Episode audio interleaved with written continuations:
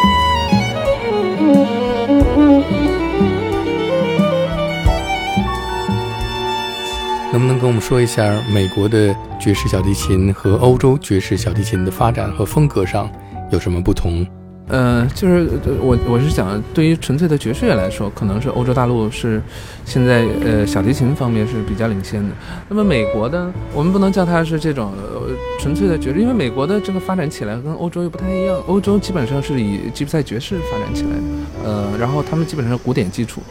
美国的爵士小提琴手基本上是以乡村音乐发展起来的，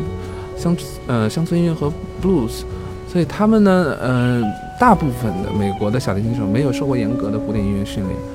然后他们的技术水平有的时候达不到那个，就是说他想到的时候，他手拉不出来，很多美国的小提琴，呃，就是我们讲爵士小提琴手会有这个问题。嗯、这可能也是欧洲和美国不同的地方。嗯欧洲的爵士小提琴是不是更多的受到吉普赛音乐的影响？呃，也对，它吸取了一个形式，我觉得它跟呃真的吉普赛的演奏又不太一样。呃，我觉得这个吉普赛 jazz 其实是一个形式，呃，因为它这个形式很像是呃吉普赛艺人的演演奏方式，而吉普赛艺人呢，他们有很多这种即兴的成分，他们也有，但虽然不是爵士了，但是我觉得其实是这么一个互相融合改良的过程。然后才会有一个 Gypsy Jazz，但是但是 Gypsy Jazz，但是我们先呃真的吉普赛音乐呢和、呃、现在我们讲的 Gypsy Jazz 又是又是好像不太一样的东西，它乐器比较像，但是它的演奏风格又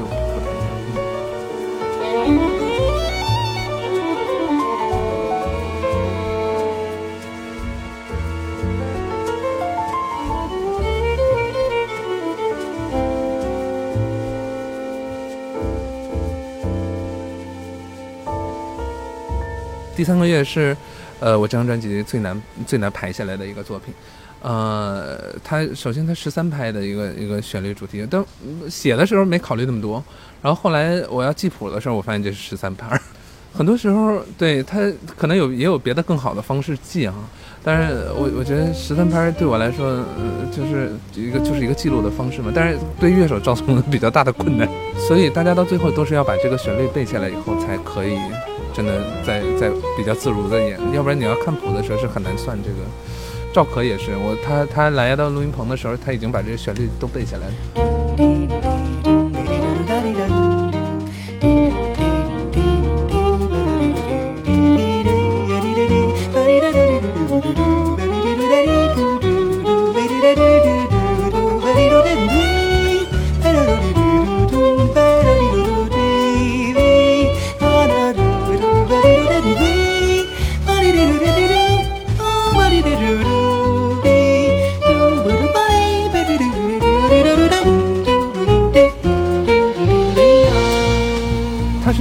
结构是有一点混合的，它中间完了以后到钢琴的 solo 部分，它是又变成一个五拍，到我的部分又变成一个三拍，呃，我完了以后呃钢琴贝斯的一个 unison，它又变成了一个五拍，但我觉得这个可能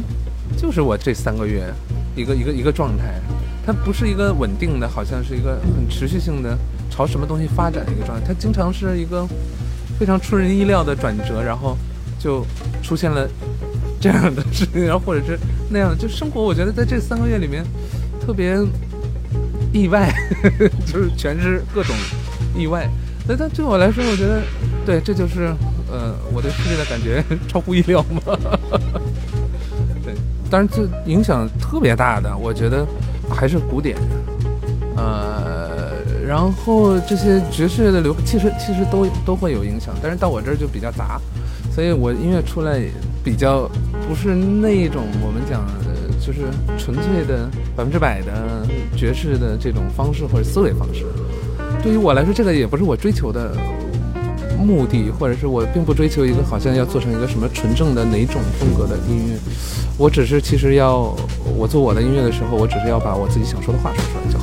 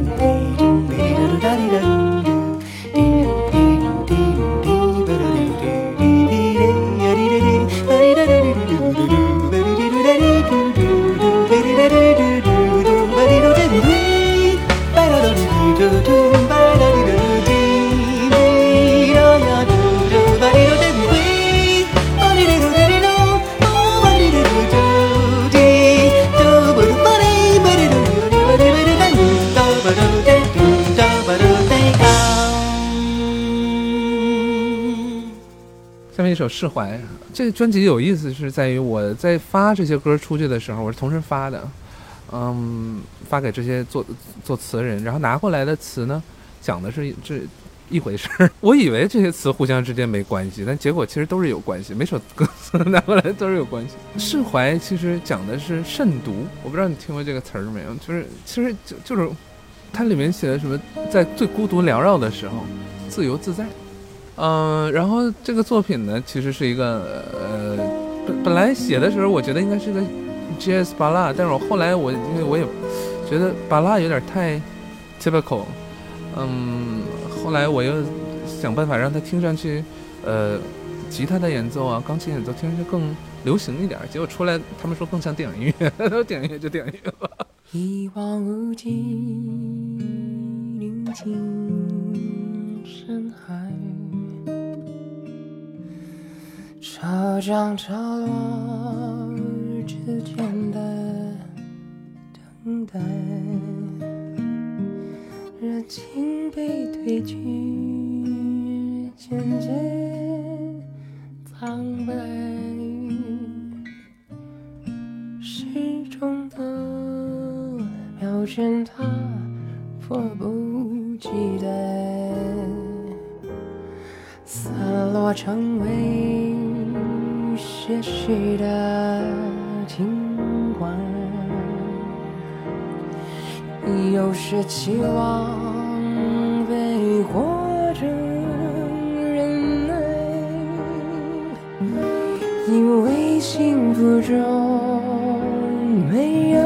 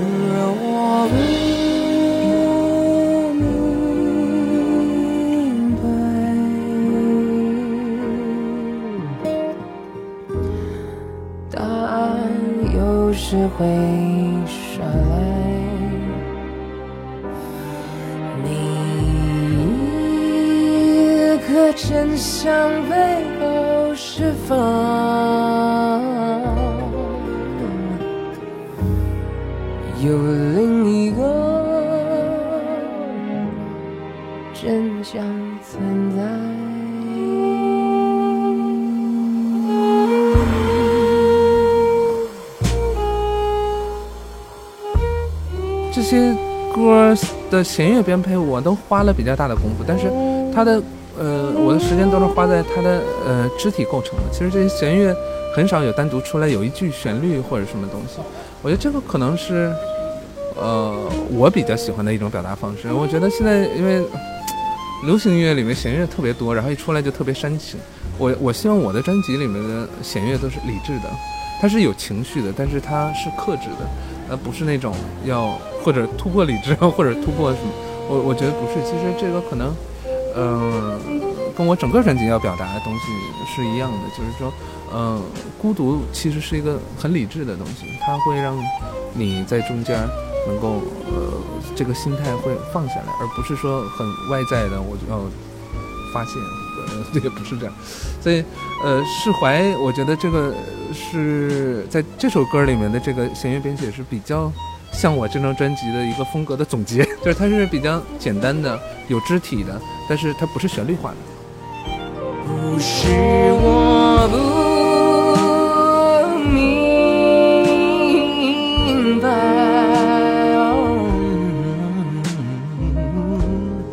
并非得到才变成爱。总不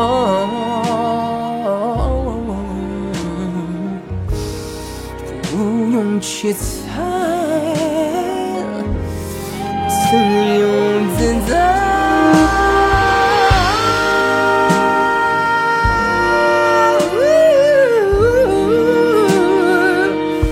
哦耶耶，哪怕被平淡掩埋，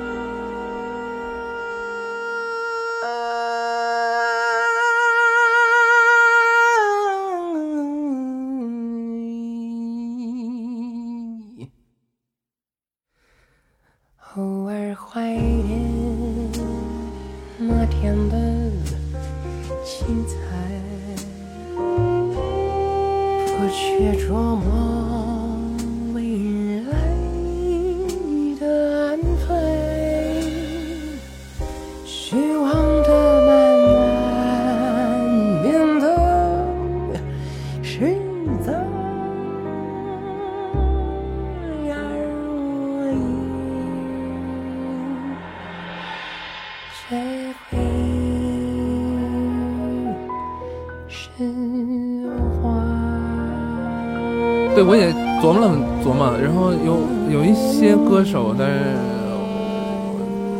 我我都想过，然后后来我觉得这几个人可能对这些歌来说是最合适的，但是我觉得到最后我的选择特别对，常日磊唱这歌唱特别好，像之前的那个《Take Your Time》袁娅维也是，我觉得就是他把这个歌整个的那个节奏和这种音色的这种拓展力都都发挥出来了。常石磊也是，我觉得这个可能对他来说，这可能不是他一个最常见的一个演唱或者表达方式。但是呃，在录音棚里我们也纠结了一会儿，但我觉得这样是比较合适。他演唱的也非常克制，他只是到最后有一点儿这种我们讲呃 feel 啊或者技术处理的东西，但是我觉得那个都是恰到好处的那种。对于我来说，我觉得这是这个作品音乐作品的情怀是最重要的。如果是你表达出来这个，我觉得技术其实可以是往边上 放一放。呃，但是我觉得常日磊就是好就好，他他他情怀也做出来了，他的技巧控制也是也是特别棒。小世界，小世界，我觉得其实就算是半个流行歌吧。孤独成了冷漠的阴谋，谁知我心中的火？这世界太多不相为谋，倒不如少一些邂逅。别让生活带上太多的枷锁，让空洞的心自由。世界不会反射在别人的瞳孔，自己才会懂。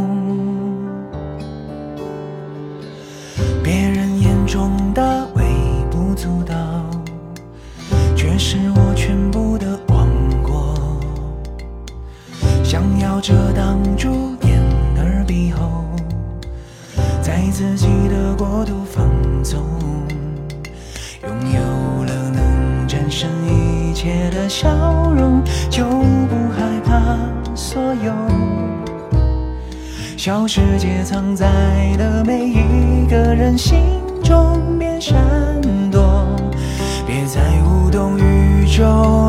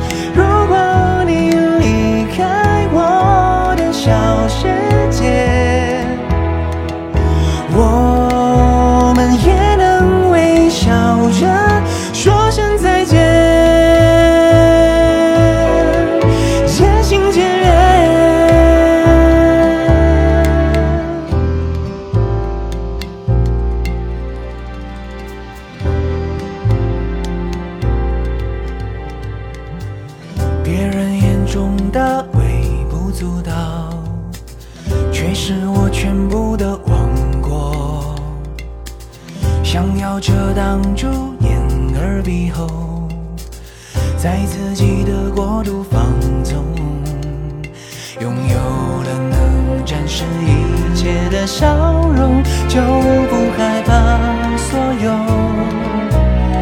小世界藏在了每一个人心中，别傻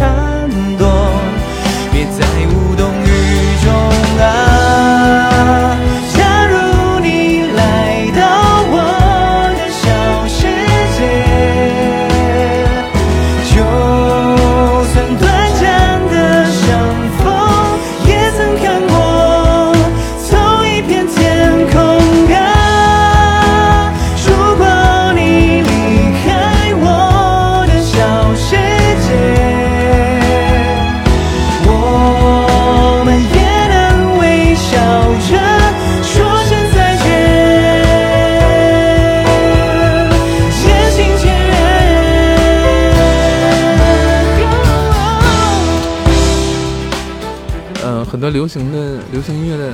因素在里面，但是它也不能算是一个主流的流行歌曲，所以它我觉得它就是一个半个流行歌。这这可能也是我一个流行歌曲的一个情怀。这些年我可能也受了很多流行音乐的影响，毕竟是我做了这么多年呃流行音乐的制作人、编曲呃也好。但我在做这张专辑，我我其实也当然也没想做是一个很爵士的专辑，但是我也有一些东西可能是就是偏流行一些，我觉得放进来也没什么不好。当时写了这张专辑，写了大概十四五首歌，然后这首歌是最流行的，呃，我后来也放进来了。我觉得这个也是我想表达的东西，我想说的东西。呃，它还是跟普通流行音乐呃有很多不一样的地方。首先，它的呃表表演方式，呃，就是一个爵士乐的一个编制，嗯，没有那么多我们现在听到的流行歌曲那种呃电脑合成出来的那种塑料感。我觉得，嗯、如果是做流行歌，我我我更喜欢是这种风格，因为我觉得，呃，完全录出来的乐器和呃录出来的这种同期的乐队的这种呃现场的音乐表达，我觉得是跟电脑做出来是是完全不一样的一个一个一个情怀。因为电脑做出来它当然更精密，它更精细，它也没有什么呃毛刺啊或者是粗糙的地方。呃，但乐队有的时候可能会比那个粗糙，但是我尽量是做到细腻。所有的这些不完美的东西，我觉得反而让这首歌听上去特别质朴，而有质感。而且我觉得像这样一个乐队的编曲方式，反而更突出了郭一凡的这个声音的特质。有的时候我们做流行歌曲嘛，就是大量的电脑的这个这个音色进去以后，它的动态很大，然后它的在那么老多大动态的音色中间呢，我们要合成的时候，那个歌手的频率反而会被压得很窄，然后就是我们为了在电台里或唱片里面让它音量更大嘛，所以这是一个现在的比较流行的操作方式。但我们反其道行之，在这张专辑里面放这么一首歌，然后它所有的乐器其实都是原声乐器，以后它其实没有那么大的动态，或者是那种就是频率的这种限制，他反而人声的部分释放出来了，他 vocal 的频率的部分听上去特别丰满。嗯，然后配上他自己写的这首词，我觉得挺让我感动，所以我后来也也觉得就是放进来这首歌，然后最后的尾奏的部分，这首歌尾奏部分我呃尝试了一下，换了一种，就是在这个这个节奏里面换了一种律动啊，让它听上去好像更有一些不一样的色彩。除了这个这首歌这种流行的这个大体的风格以外，我觉得在尾巴加一些有意思的东西。然后郭一凡也试了试 Sketch，呃，我觉得对他来说也是一个新的一个新的挑战和尝试，因为那个音区特别高，而且他要跟我同步，所以呃在尾巴的地方，我觉得很多听流行歌曲的听众，他们可能会觉得比较出乎意料。嗯，夜晚的猫们，嗯、就是我我自己原来是养过猫的，后来我那个猫大概是因为太胖，在阳台上，然后转不过来身，就掉到楼下去了，我就再也没找到。但我们家住不高，所以没事儿。所以呃，当时我写这个旋律的时候啊，当这个动机出来的时候，就我家楼下正好有猫叫，我想那就是他吧。然后他可能是就是呃秦立威老师的演奏家了，呃著名演奏家，呃他帮我拉的呃大提琴，呃对他来说，我觉得这个也是一个比较有意思的尝试。他也在家练了几天，然后过来以后他说你这东西不好拉，他说呃这些技术上面完全没问题，但是这个触弦和触弓还有这种节奏的这种 touch，他觉得是反而是。呃，对于古典乐手来说，没那么经常会碰到的东西，这个就是也挺新鲜的。所以他当时来帮我拉这个，我觉得也特别，我也特别开心。他触弦和他的这个左手技术，右手的这个特别细腻。呃，这可能是我也是我合作过大概最好的大提琴演奏家。这首歌基本上就是讲，我觉得其实是讲两只猫的晚上的这种相遇的。一个一个状态，然后刚开始是非常试探性的。你知道猫经常是这种奇奇怪怪的动物，它们在互相不熟的时候，它们是非常谨慎的。那它跟熟起来呢，它们又是比较可以是比较呃调皮，或者是激烈的，或者是多变的，或者是它就有一些很不一样的东西出来。但我们人可能也是这样。这这这首呃这首作品就是讲两只猫在晚上的这种相遇巧巧遇。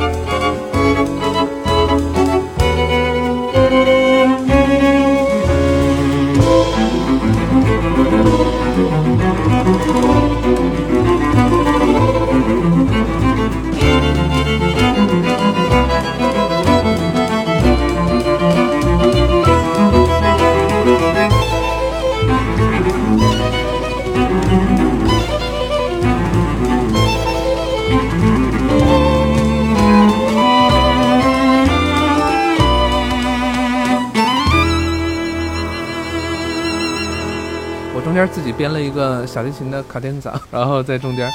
呃，因为我觉得整张专辑没有一个独奏的卡丁萨，好像也是有点说不过去，所以就就在这个里面加进去。